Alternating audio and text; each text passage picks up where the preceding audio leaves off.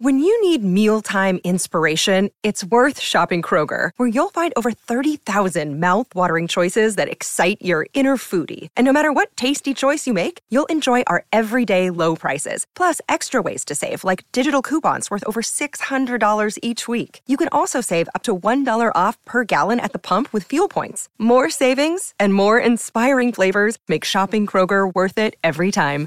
Kroger, fresh for everyone. Fuel restrictions apply. Quelles sont les plus grandes superstitions au théâtre? Merci d'avoir posé la question.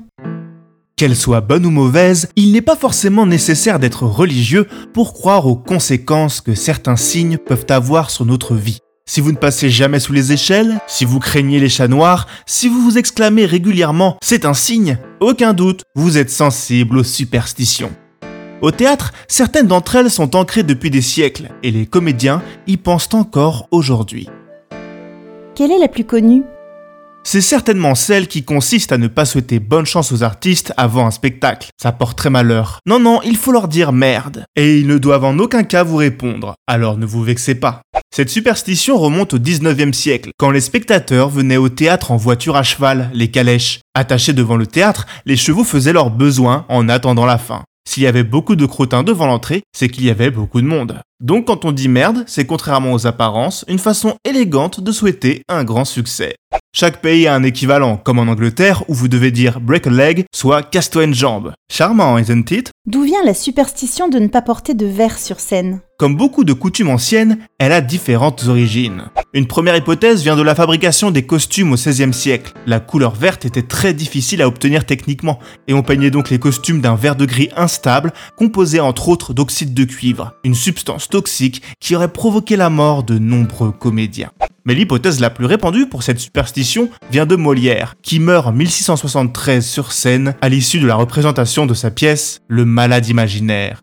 Il était habillé en vert. Là encore, il existe des variantes à l'international, comme en Italie, où c'est le violet qui porte malheur, et en Espagne le jaune. Et il y a des mots à ne pas prononcer dans un théâtre? Ne dites jamais corde. Les techniciens de théâtre étaient à l'origine d'anciens marins, et sur les bateaux, ce mot était également interdit. La seule corde qui porte ce nom est celle qui servait à pendre les criminels. On connaît sans doute moins la superstition liée à Macbeth de Shakespeare. Les comédiens qui la jouent s'abstiennent d'en prononcer le nom. Ils le remplacent par des expressions comme cette pièce écossaise ou la pièce innommable. Outre le pouvoir maléfique libéré par la scène de Lady Macbeth invoquant les esprits, on raconte que ce texte n'a jamais été mis en scène sans qu'un comédien n'ait été sérieusement blessé sur scène. Est-ce une pièce maudite ou juste la conséquence de beaucoup de scènes de combat dans l'intrigue? Et pour finir, N'offrez pas d'œillet à une comédienne. Ça a longtemps été le code des directeurs de théâtre pour signifier qu'ils ne renouvelaient pas un contrat. Et ce malgré les applaudissements. Autrefois, on croyait que les acteurs étaient habités par des esprits lorsqu'ils jouaient. Il a été établi qu'il fallait donc applaudir très fort à la fin des pièces pour faire fuir les esprits des corps des comédiens. Alors dans le doute, n'oubliez pas d'applaudir quand le rideau tombe.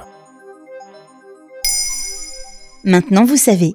Un épisode écrit par Béatrice Jumel et réalisé par Jonathan Oppard. Ce podcast est disponible sur toutes les plateformes audio. Et si cet épisode vous a plu, n'hésitez pas à laisser des commentaires ou des étoiles sur vos applis de podcast préférés.